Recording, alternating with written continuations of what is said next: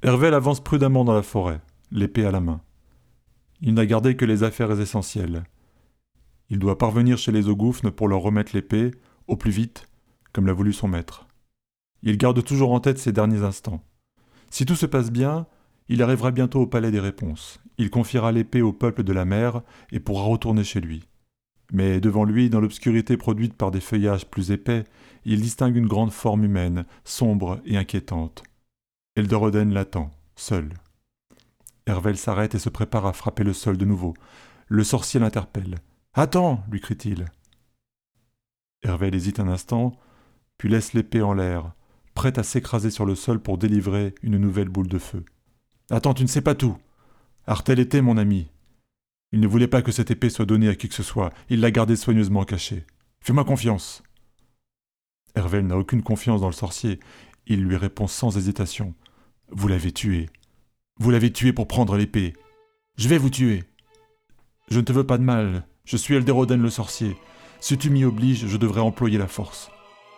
Les racines des arbres autour d'Hervel se déploient, s'étendent et se fixent à ses bras et à ses jambes. Il se retrouve en déséquilibre et tente de se maintenir debout. Porté et soulevé par les racines, il ne peut plus bouger et se retrouve maintenant au-dessus du sol. Le sorcier s'approche de lui. Sale gosse, tu joues avec des forces qui te dépassent. Tu ne sais pas quels sont les enjeux. Donne-moi ça. Il tend la main pour saisir l'épée. Au même moment, les racines qui maintenaient Hervel prennent feu et se consument rapidement, sous le regard surpris du sorcier. Les poignets du jeune Aloui sont brûlés. Il retombe, debout, sur le sol, l'épée toujours en main. Il l'abat de nouveau à terre, ce qui déclenche une explosion de flammes qui ravage les bois autour de lui. L'homme a disparu. Hervel regarde autour, plus méfiant que jamais, prêt à affronter tout danger. Il marche maintenant d'un pas plus rapide pour achever ce voyage maudit. En sortant de la forêt, il aperçoit devant lui les falaises qui sont face à l'océan paisible. En contrebas, le palais des réponses est comme une île minuscule reliée à la côte par une passerelle. Il longe la falaise pour trouver le chemin qui serpente jusqu'en bas. Il est assez large et permet aux visiteurs, que certains appellent souvent des pèlerins, de venir nombreux lors de la haute saison. Il sait que personne ne l'attend et que le palais doit être vide en cette période de l'année. Son maître savait sans doute où se rendre, mais lui l'ignore. Au fur et à mesure qu'il s'approche de l'entrée, il distingue un petit groupe de gouffnes qui l'attendent. Parmi eux figure El Talek, qui dépasse les autres d'une tête. Cela ressemble à un comité d'accueil constitué pour lui. Il ralentit, rendu prudent par les récents événements. Il observe les Ogoufnes de loin, puis il reprend sa marche. Arrivé à leur niveau, les autochtones entament la conversation. Sois le bienvenu, Hervel. Nous sommes heureux que tu aies réussi à nous rejoindre malgré les embûches que tu as rencontrées. Nous pleurons la perte de Hartel, le sage. Nous le regretterons longtemps. Merci, vous êtes au courant de ce qui s'est passé et de la raison de ce voyage? Oui, Artel nous en a informé, à notre grand étonnement. Et nous avons appris que le sorcier Alderodon avait voulu s'emparer de l'épée. Ces événements sont très mystérieux. Ici, tu seras à l'abri, et nous allons prendre soin de cette arme. Le gouffre tend alors la main vers Hervel. Celui-ci hésite un instant. Il ignore pourquoi, mais ses pensées sont dans un brouillard. À qui faire confiance désormais? Il commence à envisager l'éventualité de garder l'épée avec lui jusqu'à ce qu'il y voie plus clair. Et pourquoi ce sera à moi de prendre cette décision après tout pense-t-il. Ce n'est ni mon fardeau ni ma mission, j'ai déjà beaucoup donné. Se rappelant les souhaits d'Artel, il décide de se débarrasser de l'épée et la donne au conseiller. Chose faite, il se sent plus léger et n'aspire qu'à repartir pour reprendre une vie normale. Merci, nous allons la mettre à l'abri immédiatement et te fournir un logement. Tu peux rester ici aussi longtemps que tu le souhaites.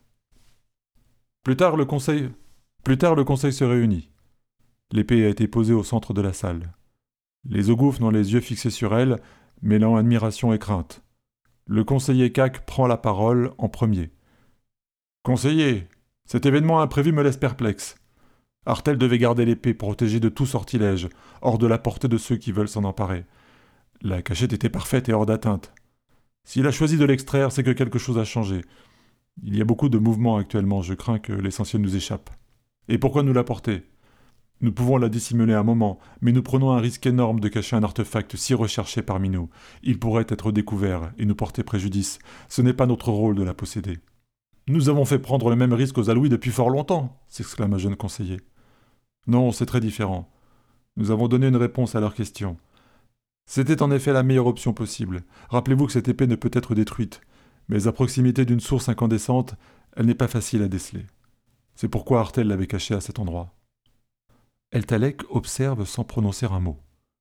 Le conseiller Vac, qui n'était pas intervenu, commence à parler lentement en regardant chacun. Il y a de nombreux mystères, en effet. Le comportement d'Artel est difficile à comprendre, sauf s'il avait compris que cette découverte fortuite par le jeune Hervel changeait la donne. Il a anticipé la réaction des siens et les effets prévisibles si des étrangers venaient à l'apprendre. C'est sans doute pourquoi il a emmené Hervel avec lui avant qu'il ne divulgue ce qu'il avait trouvé.